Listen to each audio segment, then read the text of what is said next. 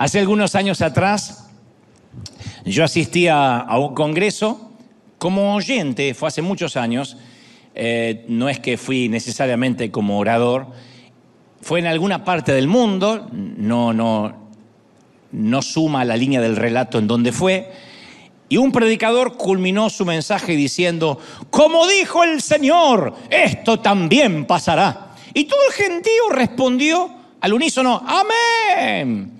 Y resulta que en ninguna parte de la Biblia dice esto también pasará. Es una frase maravillosa, pero no lo dijo el Señor. No sé cuál Señor se lo habrá dicho a este orador. Suena bíblico, pero en realidad no está en la Biblia. Y es un error que se suele cometer muy a menudo. Es como cuando alguien dice, ayúdate para que Dios te ayude. O ayúdate, dice el Señor, y yo te ayudaré. Que en realidad es lo opuesto a lo que la mismísima Biblia dice, que nosotros no podemos ayudarnos a nosotros mismos. Pero hay una sorprendente cantidad de frases que la gente cree que están en la Biblia y no es así.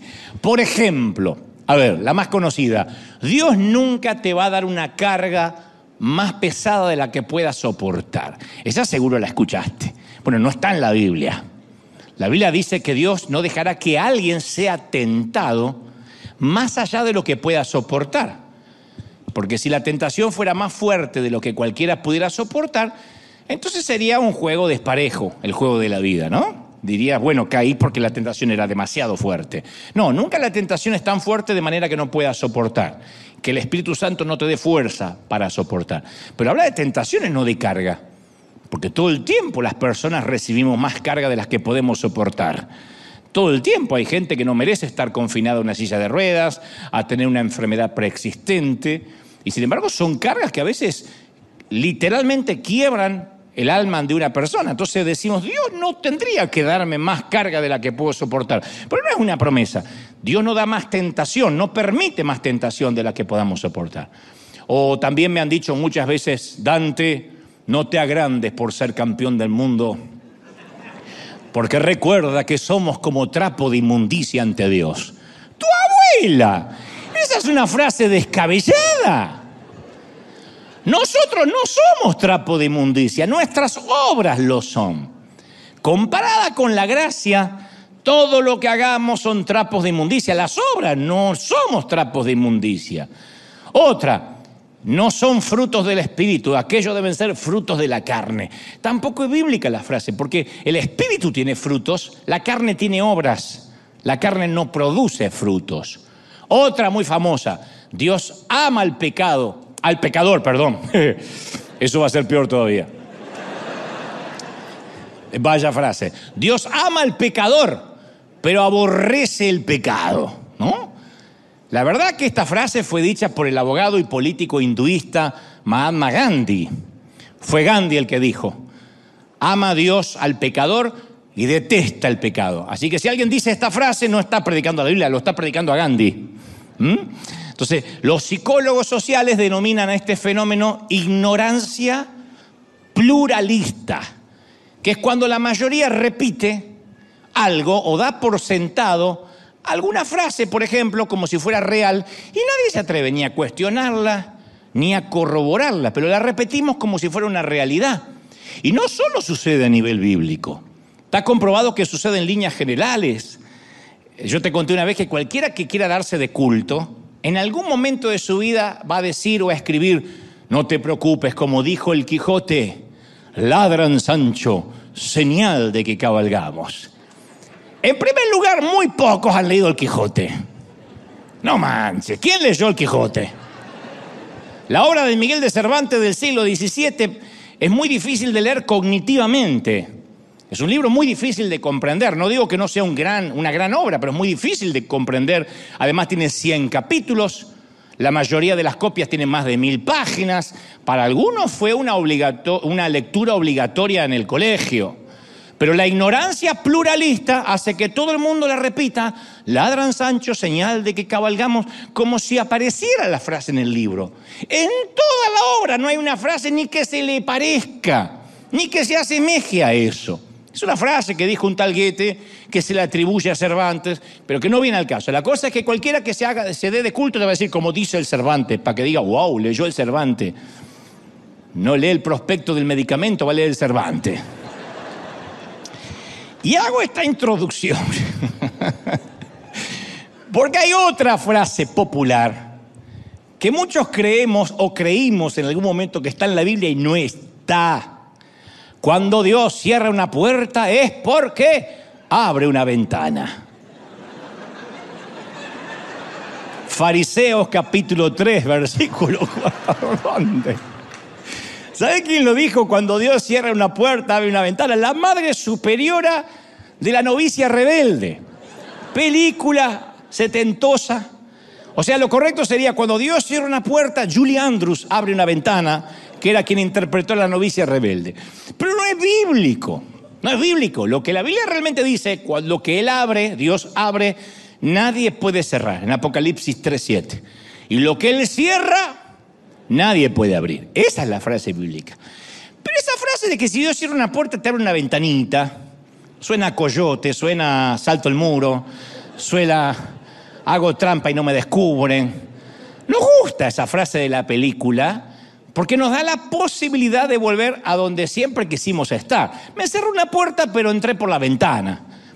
Entonces, esto viene a colación de que solemos orar para conocer la voluntad de Dios, pero siempre que oramos, Señor, indícame cuál es tu voluntad, esa misma oración suele estar mezclada con nuestros deseos, con lo que queremos. Entonces, uno trata de espiritualizar los deseos para que se, se escuchen mejor. Señor, no tengo ganas de ir a trabajar. Si realmente Dios quiere que yo no vaya mañana, como señal, que mañana salga el sol. Dijo el vago. O apelamos a frases en un intento de negar la realidad.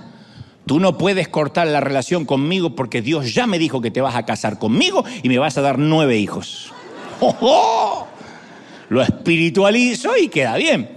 Y la flaca queda temblando y diciendo, me habló el profeta. No, te habló alguien desesperado por hacerte hijos, es eso. Entonces, a veces citamos frases para justificar excesos personales. Por ejemplo, Dios dice que seamos prósperos, por eso me compré una casa que está por encima de mi presupuesto, o me compré un auto que no puedo casi ni pagar. Pero bueno, es un testimonio de fe. No. En la Biblia hay todo un mundo de diferencia entre la fe en Dios y el tratar de forzar la Biblia a nuestra conveniencia, ajustarla a nuestros deseos, hacerla utilitaria a lo que queremos. Y ese deseo de andar por la vida diciendo lo que nos gustaría que Dios dijese, de decir lo que nos gustaría que Dios dijese, pero que Dios nunca dijo ni está diciendo, en ese crisol hay un montón de mitos, de frases que no son bíblicas. Por ejemplo, Dios solo tiene cosas grandes para mí, yo no espero cosas pequeñas del Señor. Suena bien, suena épico, pero la Biblia dice en Zacarías 4:10, no menosprecies los modestos comienzos, porque el Señor se alegrará cuando vea el trabajo que se inicia. Si eres fiel en lo poco, sobre mucho te va a poner. Entonces, claro, Dios nos puede dar cosas grandes, obviamente, desde luego. Pero si primero no nos humillamos para hacer las cosas pequeñas, rara vez podemos tener algo grande. La tarea que hacemos no es lo que nos engrandece ante los ojos de Dios, sino nuestra actitud de cómo hacemos esas cosas. Y a veces la voluntad de Dios por una gran temporada de nuestra vida es algo tan simple como repensar nuestra vida, qué estamos haciendo, hacer lo correcto por más pequeño que sea. Insisto, lo que Dios nos habló hace un par de semanas, pulir mano derecha, encerar mano izquierda. A veces lo que tenemos que hacer es una tarea cotidiana, a veces hacer la voluntad de Dios es ser mamá, con lo cotidiano y a veces tedioso que eso puede significar, no menos bonito, por cierto, pero esa puede ser la voluntad de Dios durante una gran temporada, que seas mamá, que seas un buen padre, que seas un buen hijo, que estudies, respetar los compromisos. La voluntad de Dios para tu vida en este tiempo puede ser cumplir, llegar a horario, cumplir con lo pequeño que se te encargó. Porque a veces la voluntad de Dios no tiene un cartel de glamoroso, poderoso, grandioso. tiene un cartel que dice obediente.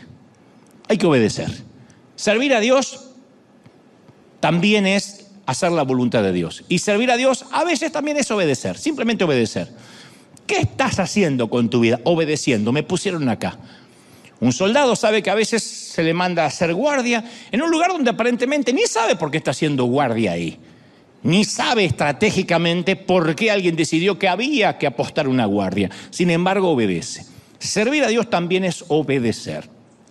Yo me acuerdo que cuando era adolescente me pasaba horas, me pasé, no sé, creo que dos, tres meses, todo un verano, el verano de la Argentina, pidiéndole al Señor que me mostrara qué carrera debía seguir. Terminé la escuela primaria y que en ese momento se cursaba hasta el séptimo año y ahora tenía que decidir qué carrera seguir. No había mucho para elegir, era industrial, comercial, había una escuela técnica que quedaba cerca, que había estudiado mi hermano, y yo me sentía frustrado hasta las lágrimas, porque le decía, Señor, solo dime qué hacer y lo haré. No me importa de qué se trate. Si me quieres mandar al África, me voy a África. Si quieres que sea un técnico, voy a ser un técnico, pero quiero que me digas exactamente qué debo hacer. Le dije, mamá, no me molestes, voy a orar y buscar a Dios. Cuando salga de esa habitación sabré qué carrera seguir. Cric, cric, cric, cric, grillos. Nunca Dios me dijo qué carrera seguir. Yo no me daba cuenta que no estaba buscando la voluntad de Dios para mi vida. Lo que realmente yo buscaba era quitarme la responsabilidad de tener que tomar una decisión difícil. Yo quería que Él decidiera por mí. Si me salía mal, era culpa de Él. Entonces entendí por las malas que si bien Dios es un abridor de puerta, no es un facilitador celestial o un gestor que va a decidir por nosotros. ¿Qué pude discernir cuando era muchacho? Que Dios me dijo, después de mucho orar, después de mucho orar sentí que Dios me dijo, elegí vos. ¿Eh? Elegí vos. Nunca recibí un email celestial, un WhatsApp ungido. Tuve que elegir. Y mamá dijo, ¿qué te dijo Dios? Que elija yo. ¿De verdad? Sí. Yo decía, ¿pero por qué? Porque nosotros vivimos preguntando al Señor, Señor, ¿debo salir con alguien? De ser así, ¿quién debas? ¿Quién es? Muéstramela, muéstramela, muéstramelo, muéstramelo, Padre, muéstramelo, con una flechita, que venga con una media verde, que venga, muéstramelo. ¿Cómo sé si ella es la persona para mí? ¿Cómo sé si él es para mí? ¿Qué hago si yo sé que ella es la persona para mí, pero ella todavía no ha recibido tu comunicación? ¿Qué carrera debo elegir en la universidad? ¿Dónde debería vivir? Muéstrame, Señor, ¿dónde debería vivir? ¿Debo comprar o debo alquilar? ¿Debo rentar? Entonces hay que convenir esto, aunque esto todo suena muy espiritual, porque hay gente que dice, yo le pregunto a Dios, ¿hasta qué clase de tomate debo comprar? Tu problema, por eso tardás tanto en el mercado, ese es tu problema. Quiero que entendamos esto, aunque algunos se rasguen las vestiduras, y esto lo digo por experiencia. No estamos, no estás acorralado con casarte con esa mujer que Dios te dijo o morirte infeliz y solterón. Es esa. Y si no es esa, me voy a morir solo. Hay 8 mil millones, casi 8 mil millones de personas en el mundo. ¿De verdad me está diciendo que Dios te miró y dijo, hay una sola cosa que puedes hacer en la vida, yo lo sé, y vas a tardar mucho tiempo en adivinarlo, o vas a vivir miserablemente el resto de tu vida? ¿De verdad? ¿De verdad creemos que sí o sí Dios quiere que te cases con una de las únicas tres chicas disponibles de la iglesia, la que tiene más dientes? ¿De verdad?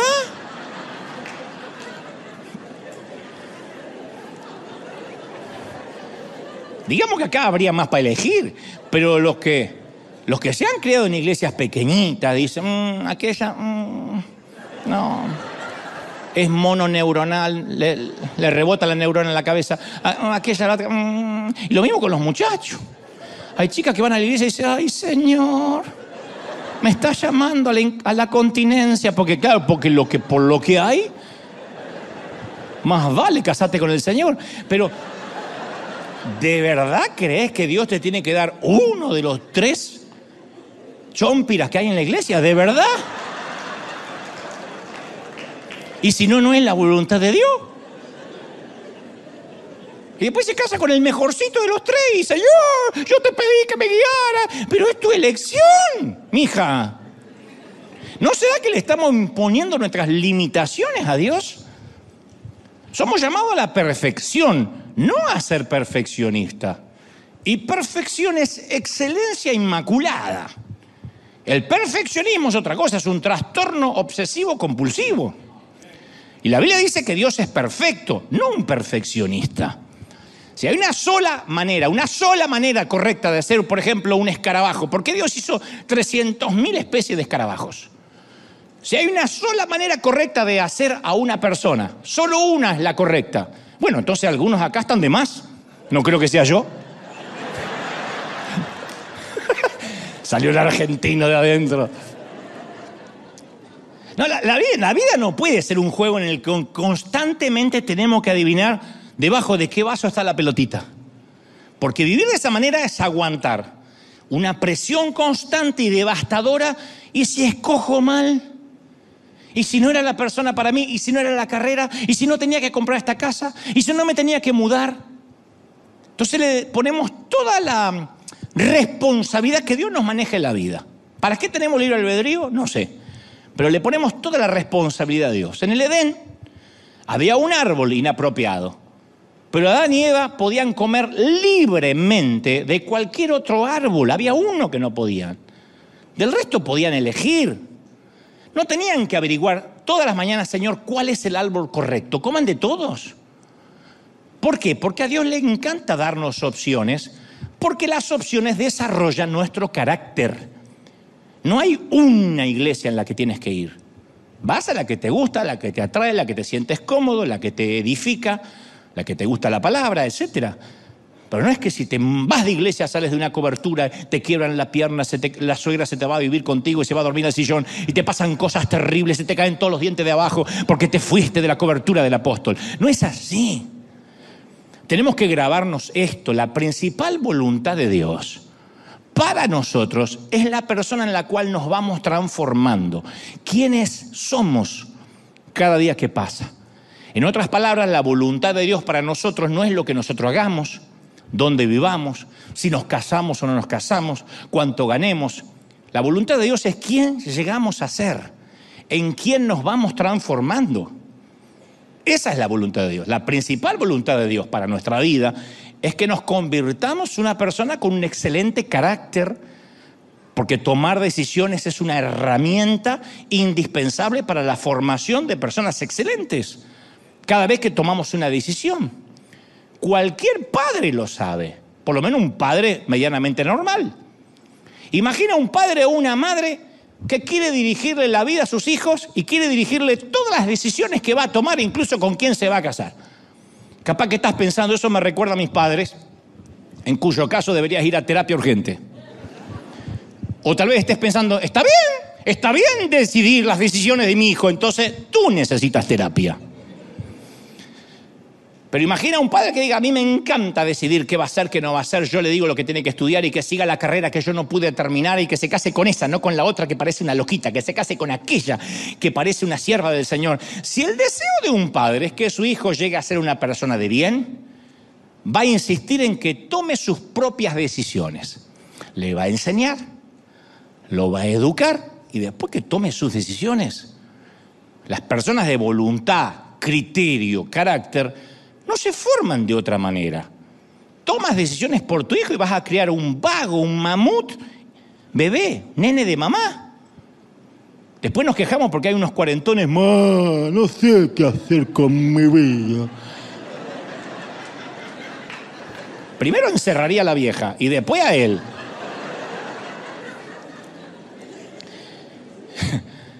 Porque a veces la voluntad de Dios es Dios nos está diciendo, lo creas o no. A veces la voluntad de Dios para nuestra vida es, yo no me meto, decídelo tú. ¿Sabes las veces que Dios me dijo, yo no me meto en eso, decídelo tú? Es irrelevante. No suma ni resta la línea del relato de tu vida. A veces vamos a consultar al cielo en busca de indicaciones y Dios va a decir, de verdad no importa. Es tu decisión. Obviamente no le vamos a preguntar por cometer un pecado. Estamos hablando de dónde voy a vivir, con quién me voy a casar, si voy a tener más hijos. No me meto. Es tu decisión. Esto no significa que no le importamos a Dios. Significa que a Dios le importa más nuestro carácter, más que el modelo de celular que vamos a comprar. Yo puedo ir a Verizon, a ATT, a, no sé, Movistar, a cualquier empresa celular y decir, Señor, indícame cuál, cuál, cuál, Padre, dime, dime, Señor, dime cuál. Dios no le importa qué celular vas a tener, qué ropa te vas a comprar, sino en qué persona te estás convirtiendo. Entonces, Dios además sabe que si nos mandara un memorándum del cielo, cada vez que nosotros vamos a tomar una decisión, nos impediría madurar. A veces Dios tiene un encargo específico para alguien. En ese caso Dios es competente para explicarse con claridad. No vemos a Moisés ayunando y orando 40 días para saber con quién tenía que hablar, era el faraón o era otro. Señor, indícame por qué camino tengo que ir. Dios es claro. Cuando Dios te habla es claro, no hay que andar preguntando cuál es tu voluntad. Si Dios no habla claro es por una sencilla razón, no me importa. Es tu decisión pero nosotros queremos que nos maneje como una marioneta en la vida cotidiana para no tener que tomar decisiones y lo que es peor, no asumir las consecuencias de esas decisiones. Entonces, queremos encontrar la voluntad de Dios para nuestra vida, porque estamos agobiados de tomar decisiones.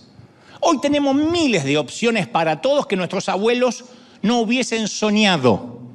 Tenemos demasiadas opciones y eso no significa más liberación, produce parálisis. Le dices a un niño, hay dos opciones y va a dudar un poco. Le dices, este es el menú, hijo, ¿qué quieres comer? Va a estar una hora tratándose de decidir. Cuanto más opciones, más parálisis nos, nos produce. Entonces hemos transformado nuestro mundo en un gran buffet de elecciones que nos está matando de hambre y nos hemos vuelto adictos a la elección. En los monasterios las personas no necesitan gastar energía decidiendo qué ropa se van a poner el domingo. Juan el Bautista, Johnny Cash y Steve Jobs mm, sabían siempre qué ponerse y ahorraban su energía para asuntos más importantes. Para los que no saben, Juan el Bautista se vestía con pieles, Johnny Cash y Steve Jobs siempre de negro. Por eso yo siempre me visto de negro para no hacerme problema, para no perder un minuto. Algunos dicen, ¿quién es Juan el Bautista? Bueno, eso que tiene menos Biblia que una mezquita, era alguien que se vestía con pieles silvestres, ¿no? Entonces, en algún momento de la vida, la decisión o el tener que tomar decisiones nos eh, agobia. Y no queremos tomar decisiones, pero hay que tomarlas.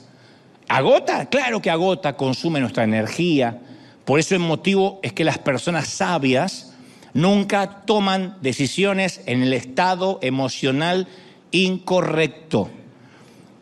Las cárceles están llenas de gente que tomaron decisiones en el momento emocional incorrecto, por 30 segundos, por un minuto. Hay un famoso actor mexicano que por un segundo, por 30 segundos, se bajó del auto con un palo porque alguien le cruzó otro automóvil y le rompió la cabeza a alguien que cayó e inmediatamente ahí preso. Toda su carrera, toda su vida, por, daría lo que sea ese hombre por volver el tiempo atrás y decir, me aguanto el insulto y sigo si no lo voy a volver a ver más. 30 años de cárcel por matar a un desconocido en la luz de un semáforo, ¿de verdad? Cuando Elías se enteró de que la reina Jezabel lo perseguía, se dispuso a, dejar su labor como profeta, dije, no sigo más, me quiero morir. ¿Y qué hace Dios? Toca la campana y lo baja del ring. Elías duerme una siesta, come un poco, duerme otra siesta. 40 días de descanso, oración, recuperación, antes de decidir cómo va a continuar su vida. Y ahora, fresquito, descansado, el tipo está listo para decidir según su fe y no su miedo. Decidir según su fe y no su pánico. Y su decisión fue muy diferente después de 40 días de descanso de lo que habría sido sin descansar. Yo he visto personas tomar decisiones terribles cuando estaban agotadas, cansadas, desanimadas, temerosas, que nunca habrían tomado esa decisión terrible en otras circunstancias, con un poquito más de descanso. Pero cuando la mente está agotada, uno hace cualquier babosada, cualquier estupidez. Nunca trates de elegir el proceder correcto cuando estás en el estado de ánimo incorrecto. Cuando dices, no, no tengo ganas de nada, a dormir, vamos, a dormir desaparece del mundo un, tiempo. Desaparece, aunque sea dos horas, tres horas, a dormir. Yo lo sabía hasta con mi papá, sabía cuándo pedirle algo. Antes de la siesta, nada. Tenía cinco minutos después que se despertaba de la siesta, que estaba entre dormido y descansado, para pedirle. Entonces la sabiduría nos puede bien hacer esperar hasta que estemos descansados para tomar una decisión importante. A mí me pasa muy seguido, muy seguido me pasa. Que estoy por decidir algo y Dios me dice, Dante, a dormir ya. Va. No, pero yo voy a decir esta cosa, me voy a defender a dormir. Cuando me levanto a dormir, soy la Madre Teresa. Pero cuando no duermo pongo de mal humor y de mal humor hago unas cosas espantosas. Entonces, nueve de cada diez veces tomamos una decisión terrible. Si nuestra mente está angustiada y nuestro cuerpo está exhausto. Si alguien está exhausto, y cuando hablo de mente angustiada y cuerpo exhausto, no hablo de tener ocho horas de sueño, porque quizá todo el mundo durmió anoche, pero eso no te hace descansar la mente. Hablo literalmente de despejarte, no hace falta irte necesariamente a Cancún. A veces es despejar la mente, confiar en el Señor empezar a agradecer a Dios por lo que sí tienes y no por lo que te falta. Cuando se va la ansiedad, dices, ahora puedo decidir. Pablo dice, y la paz de Dios, que sobrepasa todo entendimiento, cuidará sus corazones y cuidará sus pensamientos, cuidará lo que piensas en Cristo Jesús. Filipenses 4:7. Esa paz nos cuida lo que pensamos, nos cuida las decisiones, las cuida, no decide por nosotros. Si voy a tomar una buena decisión, necesito esa paz como estímulo de saber que Dios está conmigo. Pero muchas veces todos nosotros sufrimos, insisto, ese sesgo de ah, confirmación. Buscamos una información que confirme lo que ya queremos en lugar de buscar la verdad. Señor, me gusta esta persona. Señor, confirma que es para mí. Ya está, ya le dijimos a Dios que nos gusta. Yo siempre menciono, y en muchos mensajes, que todo hablamos con un acento. Pero todos tendemos a pensar que el otro tiene el acento. Uno no reconoce su propio acento. Yo no tengo, yo no reconozco que tenga un acento. Y todo el mundo me dice, sí, hablas como argentino. Me dicen los mexicanos, tú hablas con cantito. Yo no puedo creer. Me está hablando el chavo del 8 que yo tengo cantito. Pero uno no reconoce el propio acento. Pero también vemos con un acento. El acento visual es eh, una suerte de prejuicio procesador. Es un lente que modela nuestra perspectiva de la Biblia, del mundo, de Dios, hasta que vemos las cosas como creamos que son. Entonces buscamos algo que valide lo que ya creemos. Muy poco decimos, quiero descubrir a Jesús con ojos nuevos. No, queremos que algo valide la doctrina que ya nos enseñaron. Te voy a dar un ejemplo. Para los cristianos, por ejemplo, la palabra lealtad se define como voy a ser leal, siempre y cuando esté de acuerdo con mi líder. Siempre que esté de acuerdo con lo que diga mi pastor, contará con mi lealtad. En cuanto no esté de acuerdo, o surja la primera crisis, entonces renuncio y me voy. Y la verdad es que la lealtad y el carácter se prueba cuando no estamos de acuerdo. Esa es lealtad. La lealtad de David a Saúl no la demostró cuando era el yerno favorito de Saúl. La lealtad de David hacia su suegro la demostró cuando éste lo estaba persiguiendo para matarlo. Dijo, Dios me libre de tocar al ungido de Jehová. Esa es lealtad. Lealtad es, no estoy de acuerdo y soy leal. Pero solemos ver la lealtad con el lente de nuestro acento. Queremos, lo mismo pasa con esto de las confirmaciones de Dios. Queremos informarnos, decimos, me encanta estar informado, pero solo miramos noticieros de cadenas que reafirmen nuestras tendencias políticas.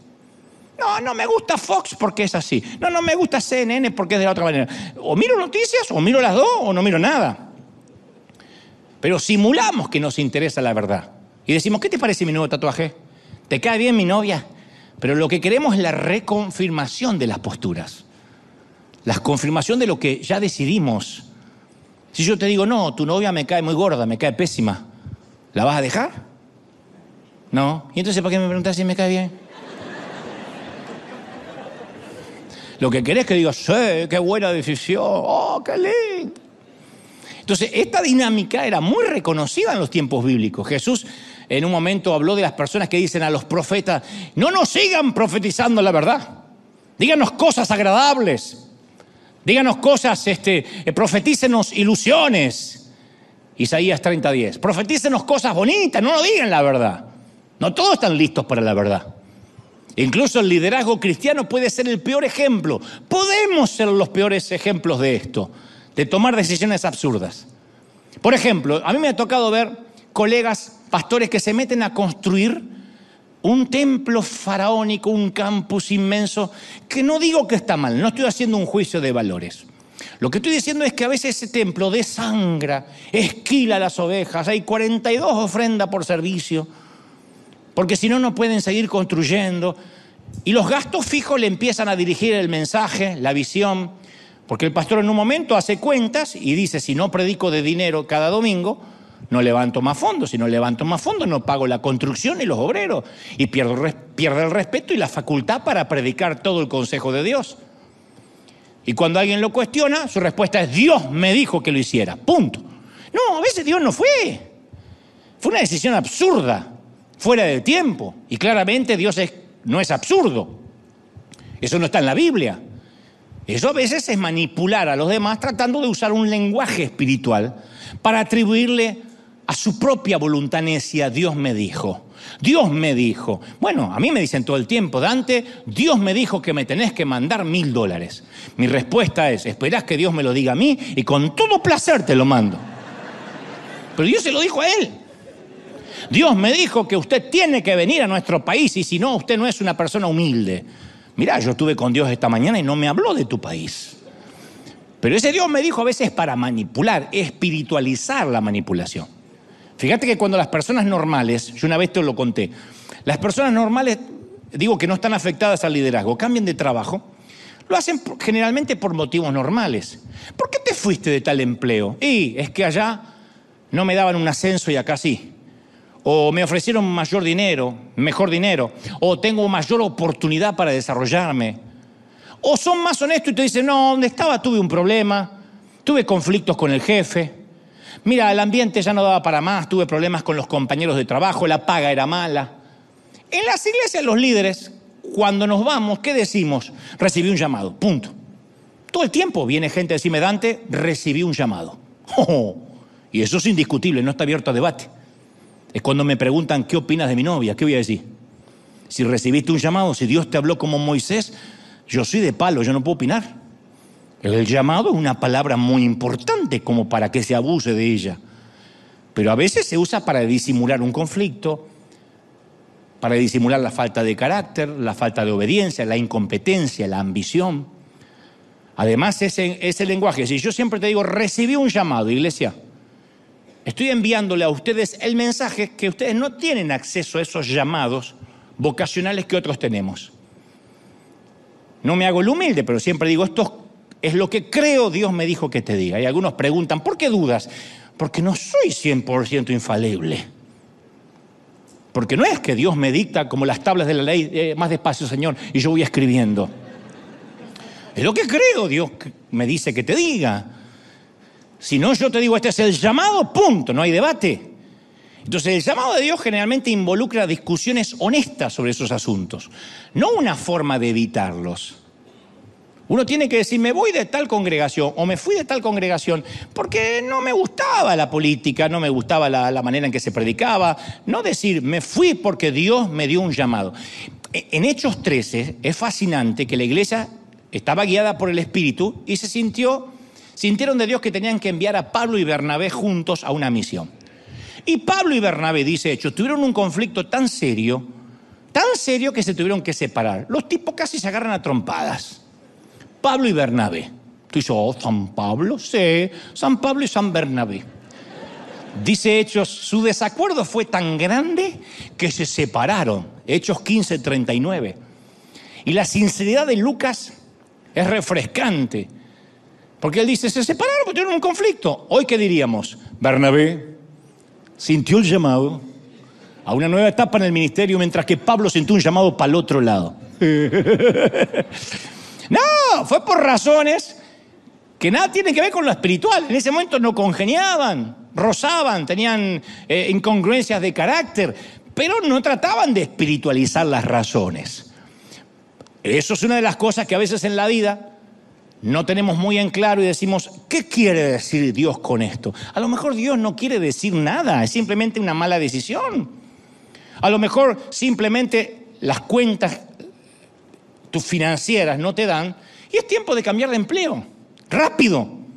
El tiempo que pierdes orando, si debes cambiar de empleo o no, Dios dice, no me importa, si puedes vivir con eso, quédate en el mismo empleo. Pero si allá hay una posibilidad de un nuevo empleo y podrías aplicar, ni me preguntes, hazlo.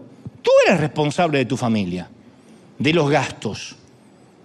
¿Tiene sentido? ¿Hace sentido? Me estás mirando como diciendo, ay, es un nuevo evangelio. No. Por otra parte, tenemos miedo que si elegimos mal, otro gran mito, si uno elige mal, porque usted dirá, no, es que yo no quiero que Dios me dirija en la vida, lo que yo no quiero es que si elijo mal, conformarme con un plan B para mi vida. Eso es lo que los científicos sociales denominan el razonamiento contrafáctico, que es cuando una persona se obsesiona con lo que podría haber pasado en un escenario hipotético alternativo. Te lo voy a poner más fácil. Esas mujeres que tardan seis horas en elegir un vestido en el mall y después pasan otras seis horas viendo el otro vestido que podrían haber comprado con ese mismo dinero. Ay, mira, en la otra tienda estaba mejor. Ay, oye, mira, eh, ya está. El hombre va, compra y desaparece. Si no le anda, ni lo va a cambiar para no tener que ir. Ya se me va a achicar el pie, pero no va a cambiar. Pero aquel que tiene el escenario hipotético, ¿qué hubiese pasado si? La típica frase, ¿y si hubiera? Si hubiera aceptado aquel trabajo, si hubiese salido con aquella persona, si hubiese elegido esa universidad, si hubiese eh, hecho aquella inversión. Alguien va y busca en Facebook a ver cómo está el novio de antaño que tuvo hace 40 años. Lo mira y dice, menos mal y él también mira tu Facebook y dice, menos mal. Encuentras tu novia que no pasaron los años para ella y dice, ay, lo que hubiese sido mentira, son filtros. La ves y es la abuela de esa foto, no lo creas. Y el, el razonamiento contrafáctico, ¿qué lleva? La parálisis a la depresión, al estancamiento, la autocompasión. Tenía que haber decidido aquello, tenía que haber decidido lo otro. Y para evitarnos ese estrés es que queremos saber nuestro futuro. Que Dios nos revele el futuro, así no corro riesgo. Dime con quién me voy a casar, dónde voy a vivir, dime de qué tengo que trabajar, en qué iglesia me tengo que congregar. Señor, manéjame la vida si no tengo problemas. Los seres humanos han hecho eso desde siempre, querer saber el futuro. La humanidad ha leído la palma de la mano, las hojas del té, la borra del café, las estrellas, las vísceras de los animales, los ojos de la suegra. Han consultado a oráculos, a, cartas del tarot, a tablas o ouija. Y esas prácticas persisten hasta hoy. Y aún con sus inconsistencias lógicas. ¿Vieron en la tele muy a la madrugada esos videntes que están por la tele y dicen, ¿quiere saber su futuro? Llame ahora. Si son videntes, ¿no deberían llamarnos ellos? Mire, me enteré que tiene un problema.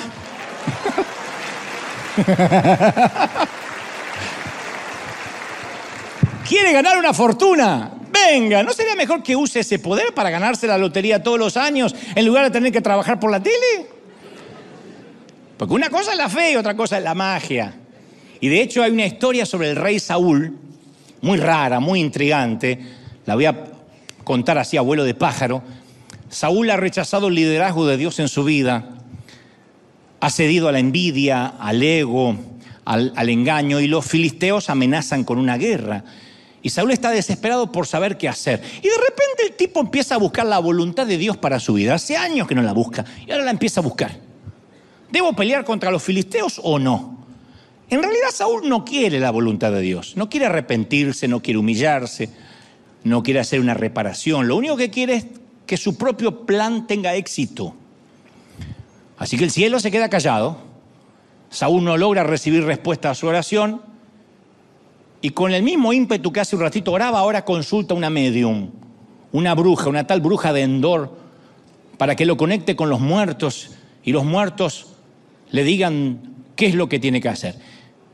Eso es lo que sucede con Saúl y con cualquier persona que no está buscando la voluntad de Dios, sino que Dios venga a probar lo que ella hizo. Tomar decisiones es estresante. Y a veces no estamos buscando la voluntad de Dios, sino una garantía para sacarnos de encima la responsabilidad de decidir. No queremos la ansiedad que acompaña la posibilidad de equivocarnos. Y esa posibilidad está siempre. Todos los días, cada uno, cada vez que saltas de la cama, está la posibilidad. Sales con el automóvil, puedes llegar a destino o chocar. Puede haber solo, puede haber lluvia. Puedes pensar que la ropa te queda bien y por ahí te queda un desastre o viceversa. Decisiones todos los días, desde lavarse los dientes o no, a decidir a qué universidad voy a ir. ¿Agotan? Claro que agotan. Pero cuando realmente elegimos, y es lo que Dios quiere, no tenemos a quién echarle la culpa, ni dónde escondernos. Pero es fundamental decidir para nuestra personalidad. Pero sucede que a veces queremos que Dios nos diga todo porque pensamos que nos va a librar de los problemas. Entonces el pensamiento es más o menos así. A ver, si Dios me elige la pareja, el matrimonio va a ser fácil porque es la persona que Dios preparó para mí desde su nacimiento. Yo vengo orando por ella aún desde que no la conocía. Eso suena todo muy espiritual. Aún desde que era bebé, yo oro por ella. Decía, Señor, donde quiera que esté la mujer, sí, va a pasar porque hay casi 8 mil millones de personas en el mundo, en algún lugar está la mujer o el caballero la cosa es que decimos, si tú, Señor, me dice, esta es la indicada, mi matrimonio va a ser perfecto. Si Dios quiere que tenga hijos, por eso le pregunto a Dios, ¿debo tener hijos? Porque si Él me los manda, esos hijos tendrán buenas calificaciones, serán siervos de Dios, su coeficiente intelectual estará por arriba de Einstein. Los voy a, ya entendí el mensaje, los voy a dejar libres para elegir, porque estoy segura que lo que elijan va a ser lo que nosotros como padre le enseñamos. Y lo que su madre aprueba. A terapia, a terapia. Si Dios me dice que debo estudiar, mi vida profesional me va a llenar de satisfacciones y me hará ganar mucho dinero porque es la carrera que le pedí a Dios. Si Dios me dice dónde debo trabajar, los compañeros que no me caen bien van a ser transferidos a la sucursal de Alaska. Cuando tenga problema, Dios me los sacará de encima. Si vida feliz y fácil es mi criterio para evaluar la voluntad de Dios, entonces cada vez que me encuentre con dificultad, me voy a llenar de dudas sobre Dios, sobre mí y sobre lo que decidí. La voluntad de Dios no promete una vida fácil. De hecho, ¿querés que te diga lo que pasa cuando Dios llama? La vida se pone más difícil. No hay un solo llamado aquí en, las escrituras que diga, oh, gracias por llamarme, 40 años en el desierto me moría porque me llamaras en una zarza. Moisés no quiso nada. María no dice, ¿eh? Virgen y embarazada, oh, mi sueño desde niña.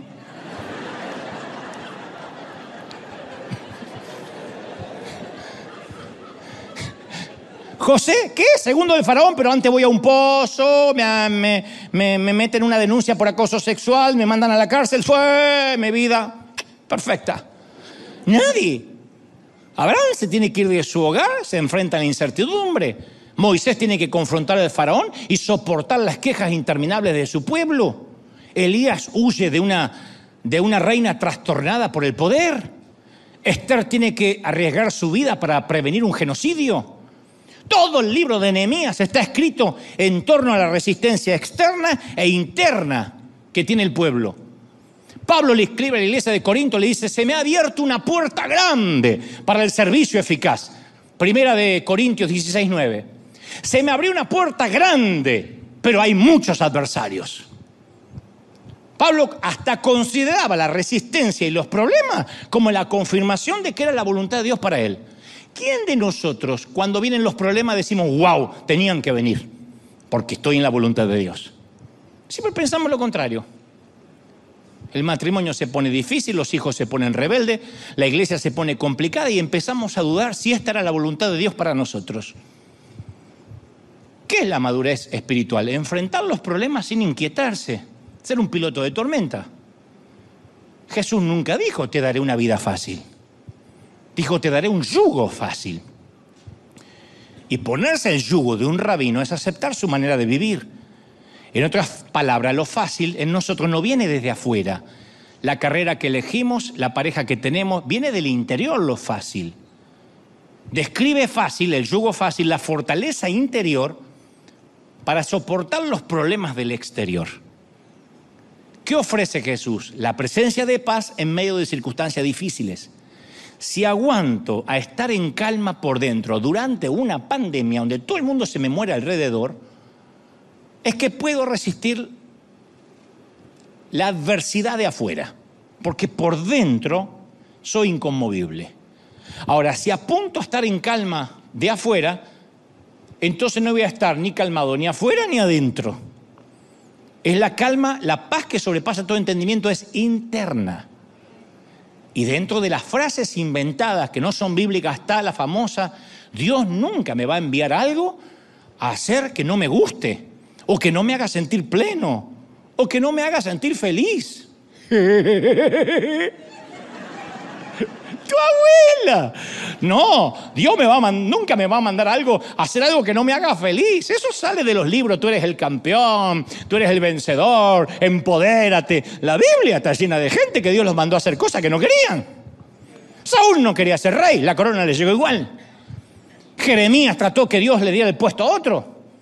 Jonás intentó huir, ¿se acuerdan? De Nínive. Se fue a Tarsis. Menos mal que Dios tiene medio de transporte a disposición y fue bueno Dios, porque hizo que el pez lo vomitara.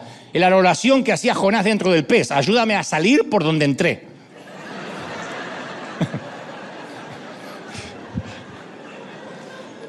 pues podía haber salido por otro lado. El salmista escribe, no seas como el mulo o el caballo que no tienen entendimiento, que necesitan un freno y una brida para mantenerse controlados, dice el Salmo 32.9. Entonces el salmista hace la distinción entre dos formas de guiarse en la vida. Una forma apela a la razón, a elegir. Voy a elegir lo que me conviene, lo que siento que está bien, lo que puedo pagar. Ese es el tipo de dirección apropiada para las personas maduras. ¿Cuánto sale este automóvil? Tanto. Siempre quise tener esta marca. ¿La puedo pagar? ¿O tengo una casa que se me cae a pedazos y voy a tener un auto de alta gama estacionado en la puerta. Ah, ah, ¿tiene sentido común? ¿Es el momento de tener un auto así? Cuando mantenerlo, el seguro, las cuotas, es más caro que lo que saldría a un colegio privado de un hijo. Eso es saber elegir que donde Dios no se va a meter. Es más fácil decir, le impuse las manos al Tesla. Es más fácil. Pero es magia. Es el adivino diciendo, llame ya, 0600. Es Walter Mercado resucitado. La otra manera es un freno y una brida, que es cuando Dios tiene que valerse de la adversidad para enseñarnos. Me compré un auto que no puedo pagar y ahora estoy endeudado hasta la jeta y ahí eh, aprendí. Qué feo los que tienen que aprender por las malas. Entonces no esperemos que la adversidad, el sufrimiento, nos obligue a atravesar una puerta que la sabiduría nos está invitando a elegir. Un padre adicto al trabajo nunca tiene tiempo para la hija. Y ve crecer a su hija en la cuna, porque se va a la mañana, la nena está durmiendo. Vuelve a la noche, la nena está durmiendo. Y su hija, después de tantos años de abandono, huye de su hogar, en la adolescencia se mete en la rebeldía, en las drogas, y ese padre ahora tiene una incalculable cantidad de tiempo tratando de localizarla, horas y horas con terapeutas, con programas de rehabilitación, ¿Ves que sí tenía tiempo? Lo que pasa es que no lo usó con sensatez, hasta que se vio obligado a dedicarle tiempo a la hija por el dolor. Otro dice, yo no tengo tiempo para andar cuidando mi cuerpo, eso de andar caminando. ¿Qué voy a salir? Que vengo de trabajar y voy a salir a caminar media hora.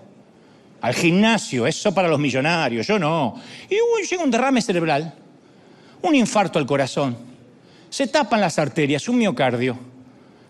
Y ahora sí se dio cuenta que tenía tiempo porque ahora el médico lo obliga a salir a caminar. Y sale a, en vez de salir a caminar como antes hacía, ahora sale a caminar así.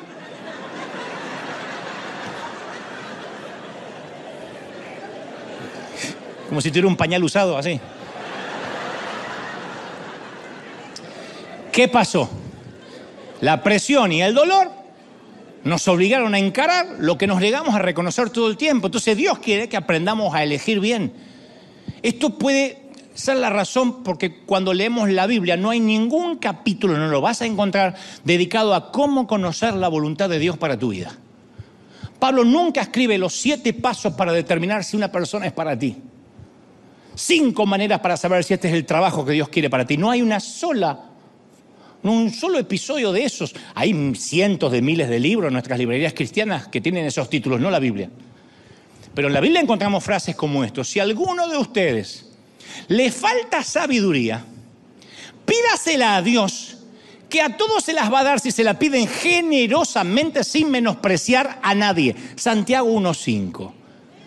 O, esto es lo que pido en oración, que el amor de ustedes abunde cada vez más en conocimiento, en buen juicio, para que disiernan qué es lo mejor para ustedes. Filipenses 1.9.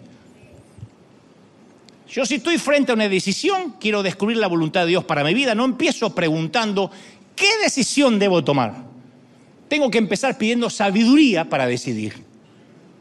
Y las decisiones que tomamos nos forman. Lo que digo, lo que pienso, lo que como. Yo soy lo que como, lo que leo, lo que no leo. Yo soy con quien estoy, con quien no estoy. Yo soy quien como trabajo, como descanso. Eso hace mi vida. Se llama carácter. Tenemos la suma de 1.788.500 pequeñas decisiones y eso suma una vida. Y cada decisión es una puerta y lo que encontramos del otro lado de la puerta es la persona en la que nos estamos convirtiendo. Y la Biblia tiene una palabra para las personas que eligen bien. Para los que se ponen a orar como si Dios fuera un horóscopo o un oráculo, les llaman necios, tontos, torpes. Pero los que piden sabiduría se les llama, obviamente, sabio. No afortunado, no pudiente, no gente de oración, no ungido, no exitoso, no favorecido, le dicen sabio.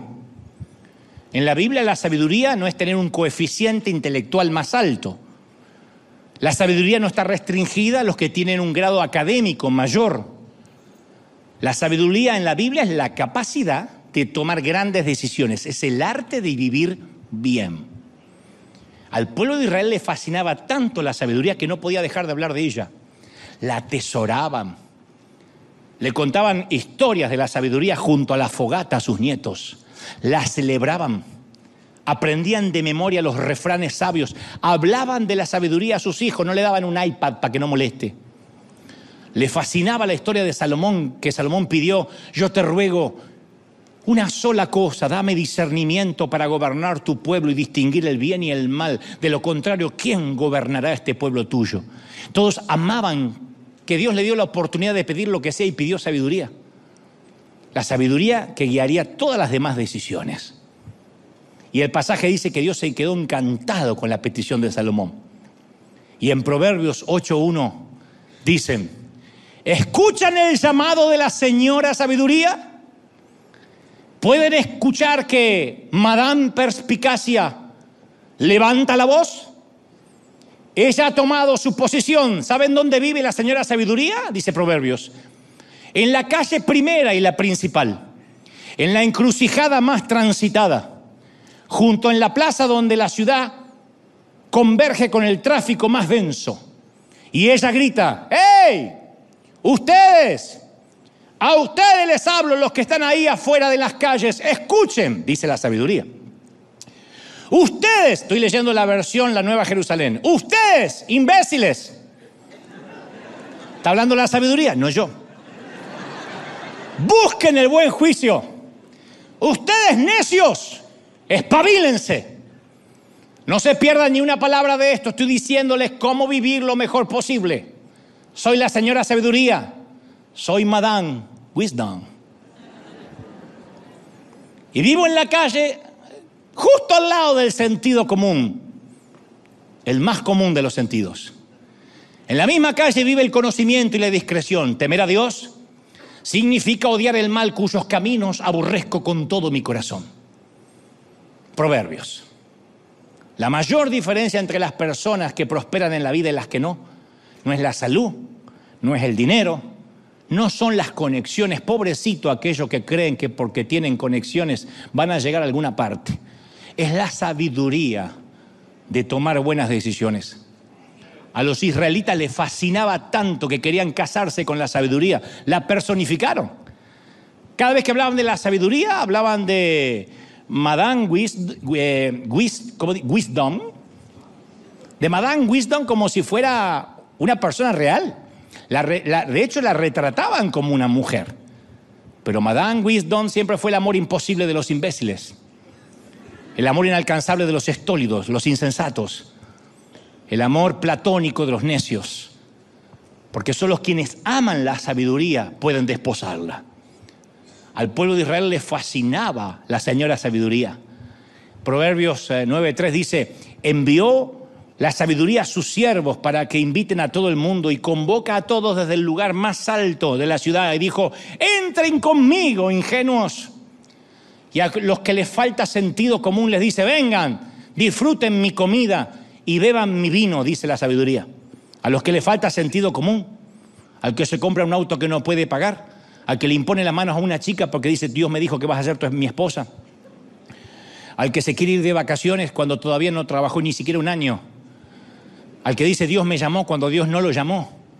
Dios le dice, vengan, dejen atrás sus caminos de ingenuidad y empiecen a usar el buen juicio, la discreción y el sentido común. Proverbios 9.3. Usen el sentido común. La mayoría de las veces que buscamos voluntad de Dios hay que usar sentido común, presupuesto.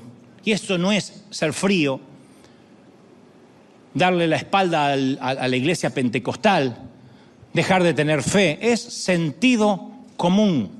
El sentido común dice, estoy maduro para tener una familia. ¿Es el momento de tener otro hijo? Habiendo tantos métodos de prevención, ¿es el momento de llenarme de hijos con cada relación íntima que tengo? Sentido común. Yo me crié en una iglesia donde decían, Dios manda a los hijos que quiere mandar. No, los que quieres hacer vos por las noches. Esos son los que tenés. ¿Cómo que Dios me los manda? Ahora, si esa aparece embarazada por el Espíritu Santo, Dios te lo mandó. Si no, los hiciste. Alguien tiene que pensar sentido común, eso no es voluntad de Dios. El más común de los sentidos que tanto escasea nuestras iglesias. En el mundo antiguo, el punto más alto de la ciudad es donde se situaba el templo. Así era Jerusalén. En otras palabras, la señora sabiduría es una expresión poética de la, de la sabiduría de Dios. Donde está la sabiduría, de algún modo está Dios. La sabiduría da lugar a mejores amistades, mejor carácter, mejor vida, mejores finanzas, mejores comunidades, mejores ciudadanos, mejores países, mejores padres. Eso es la sabiduría. Tomar buenas decisiones, saber decir no, regalarte el no. Muchas oraciones se evitan regalándote el no. No tienes que ir a todos los lugares donde te invitan para que no se ofendan. Que se ofendan. Ninguno de los que se ofenden cuando te mueras se va a venir a tirar a la misma tumba tuya. Ninguno. Te van a dedicar un minuto. ¿Sabías que se murió fulanito? Ay, qué pena. Bueno, ¿hay más taco para comer? Se acabó. Vas a hacer la charla de 30 segundos. Y ahora estás, Señor, tengo que ir, tengo que ir porque no quiero perder una amistad. Me van a sacar del grupo de WhatsApp. Que te saquen de todos los grupos. La sabiduría es decir no. ¿Por qué? No porque eres un grosero, porque no tengo ganas, porque no voy, porque mi vida es muy corta para andar perdiéndola en citas y en sitios donde no quiero ir. Regalarte el no es maravilloso porque a la vez te regala el sí para otras muchas prioridades. Regalarte, regálate el déjamelo pensar. ¿Cuántos problemas nos metimos por no decir déjamelo pensar? ¿Cuántas firmas nos apuramos en poner? En fe y sentir de Dios, el impulso, déjamelo pensar. En eso tenemos que aprender de los gringos que nos dan cátedra. Déjamelo pensar. El déjamelo pensar, capaz que el lunes descansado dice, qué locura iba a ser el viernes. Menos mal que me tomé dos días para pensar. Yo me regalé el déjamelo pensar. Y eso tiene que ver con perlitas de sabiduría que uno va adquiriendo con los años. Un hombre de Boston era el anfitrión de un amigo que era un erudito y filósofo chino. Y se encontró con este amigo en la estación de trenes y después apresuradamente corrieron al metro. Y mientras que recorrían la estación del metro, el hombre le dijo a su invitado, si corremos, agarramos el otro tren y nos ahorramos como unos cinco minutos. Y el filósofo chino respondió, ¿y qué cosas importantes haremos en esos cinco minutos que nos estamos ahorrando? Y yo pienso que muchos nosotros en ocasiones vamos por la vida tratando de ahorrar siempre cinco minutos. y no sabemos ni para qué. En vez de parar a tomar un café, lo tomamos así, mientras que vamos manejando se nos cae acá, ¡ah! nos vamos quemando, pero ¿y para qué? Nunca nos detenemos a leer una información completa, no cotejamos con otros medios, nunca escuchamos dos campanas. Vi un videíto donde fulano cayó en pecado, ya está, vi un videíto, no sabemos si, ¿qué sonso subió el videíto? Miramos un título en el celular y arribamos a una conclusión precipitada. La repetimos como dando por sentado lo que es verdad. Tenemos una inmensidad de información y conocimiento tocando la pantalla táctil del teléfono. De lo que sea que necesitamos saber, ponemos Google y se abre un abanico, una autopista de información. Estamos más informados que nunca, pero no significa que seamos más sabios que nunca. Porque la información nos da conocimiento, en el peor de los casos nos informa. La sabiduría es saber qué hacer con la información que tenemos. Sabiduría es la aplicación correcta de nuestro conocimiento para obtener mayores beneficios en la vida. Recopilando multitud de datos, obtenemos información, pero esas cosas tienen que ayudarnos a solucionar los problemas de la vida. A veces pensamos que la sabiduría es algo etéreo, es así como el Espíritu Santo, es, es intangible. No, yo creo que la sabiduría es práctica, es sentido común. Y mientras tanto, mientras que muchos hemos perdido horas tratando de que Dios nos guíe en la vida, la misteriosa Lady sigue diciendo, ¡Hey ustedes! Todos los que están aquí en las afueras y dentro de River, les estoy diciendo hoy cómo vivir de la mejor manera. Soy Madame Wisdom, soy la señora Sabiduría. Vivo en la calle de al lado justo del sentido común, donde vive el conocimiento y la discreción.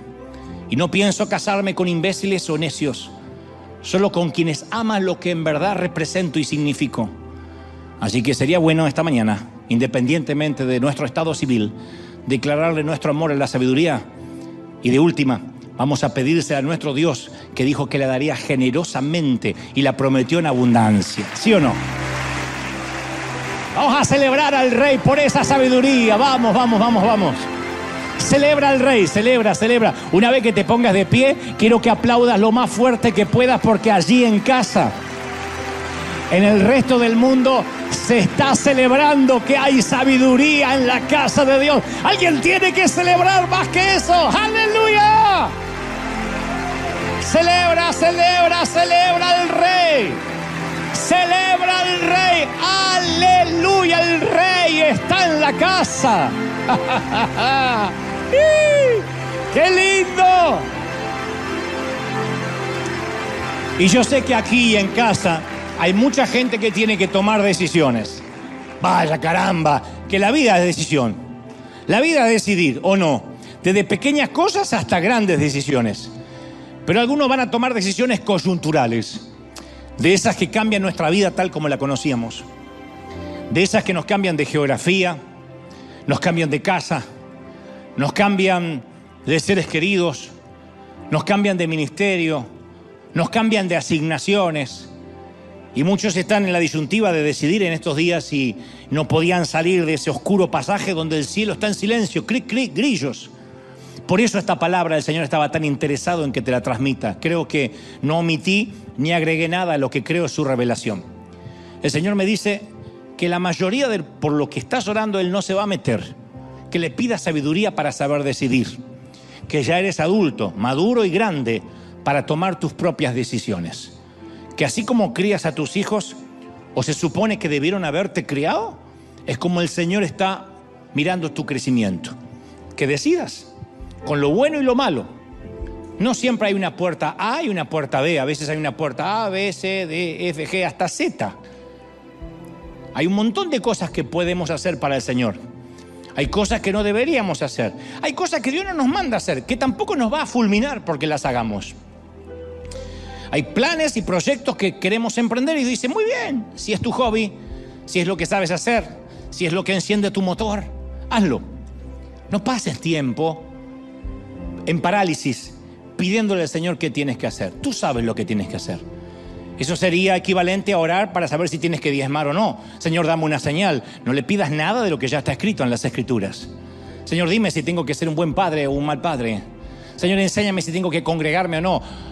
La Biblia dice, no como algunos que dejan de congregarse. No hace falta que nos vuelva a repetir como si fuéramos retardados espirituales, como si fuéramos raquíticos, almáticos, lo que Él ya nos dijo. A crecer, a madurar, a tomar decisiones, a elegir bien las amistades, a no perder horas en WhatsApp, a no perder horas navegando en las redes buscando boberías o revolviendo basura ajena. Todo depende de decisiones intencionales. Nadie llega infartado a determinada edad porque Dios lo decidió arbitrariamente. Claro, Él lo permite, pero muchos de nosotros atentamos contra nuestro cuerpo hasta que el cuerpo no da más y será nuestra decisión. Es parte del libre albedrío. Decidamos ser sabios, pidámosle sabiduría.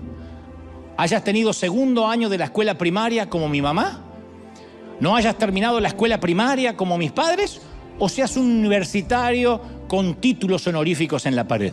Lo que sea, para todos, sin discriminación, es la sabiduría. Levanta tus manos y vamos a orar por ella. Señor, oro aquí, oro en casa. A los que hoy están recibiendo al Señor por primera vez. Sé que me miran muchos católicos, musulmanes, mormones, testigos de Jehová, ateos, judíos. A todos mis hermanos que ahora quieren tomar la sabiduría, primero deben pasar por el Señor Jesucristo, que la dará. Di conmigo, Señor Jesús, perdona mis pecados Anota mi nombre en el libro de la vida. Gracias Señor por darme vida eterna. Gracias por perdonarme. Por favor, Señor Jesús, entra en mi vida. Y ahora todo, únete a toda la oración de aquí, todo River, y todos los que están orando en el resto del planeta. Padre, oramos por sabiduría, por sentido común. Oramos para saber tomar buenas decisiones. La mayoría de las oraciones que hemos hecho han sido estériles, inocuas, y simplemente no han llegado a ninguna parte porque Dios hace silencio al decir decide tú.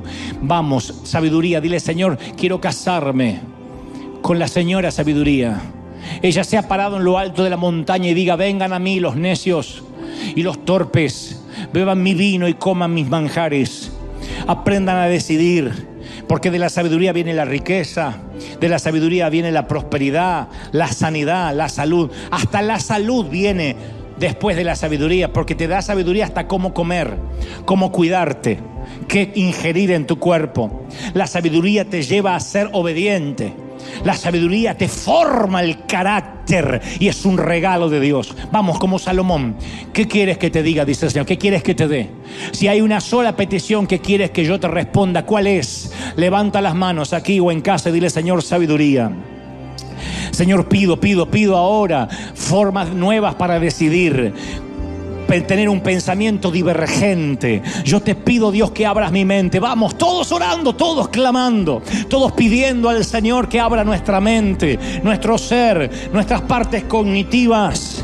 Abre un nuevo surco en nuestro lóbulo prefrontal desata una nueva neurogénesis, abre, expande el sitio de nuestra tienda, expande nuestro cerebro para saber decidir, para saber firmar contratos, para saber a cuáles decir no, para saber esperar las temporadas, para saber discernir los tiempos para saber cuándo es tiempo de siembra y tiempo de cosecha, tiempo de gastar y tiempo de ahorrar, tiempo de ganar, tiempo de trabajar y tiempo de descansar. Dios te bendiga, iglesia. Levanta las manos. Dios te bendiga, iglesia.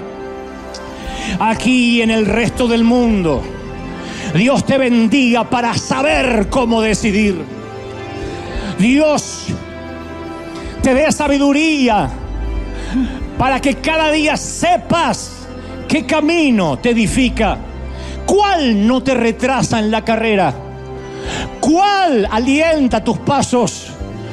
¿Y cuál te llevarán por bifurcaciones que solo retrasarán tu llegada a casa?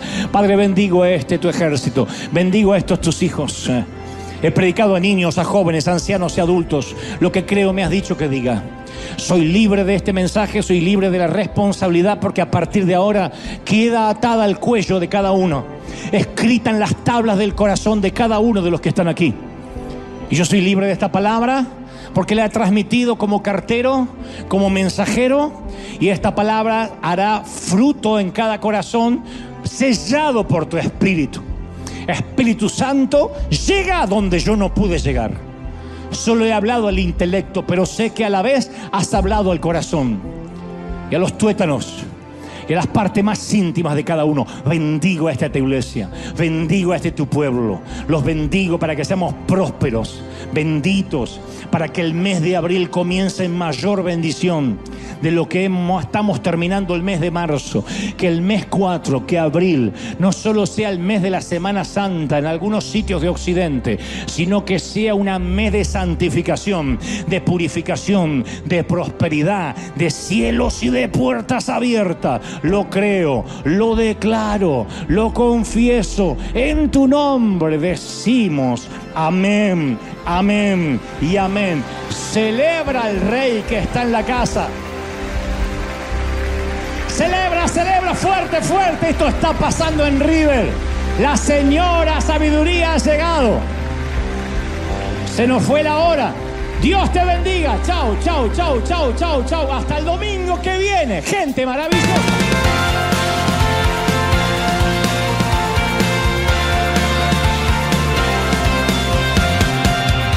Apareciste una noche de soledad, abandonado y perdido te reconocí. Tu voz diciéndome no temas, yo estoy aquí. El Padre me envió por ti. Y me curaste las heridas, me sanaste mi Jesús. Todas mis cargas las dejaste allí en la cruz. Algo tan grande no lo puedo comprender. Oigo tu dulce voz diciéndome una y otra vez. oh, oh, oh eres bienvenido, eres amado una y otra vez. Oh, oh, oh, bienvenido a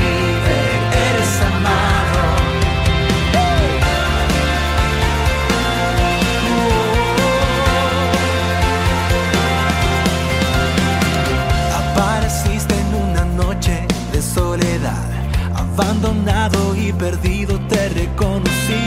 Tu voz diciéndome no temas, yo estoy aquí. El Padre me envió por ti. Y me curaste las heridas, me sanaste mi Jesús. Todas mis cargas las dejaste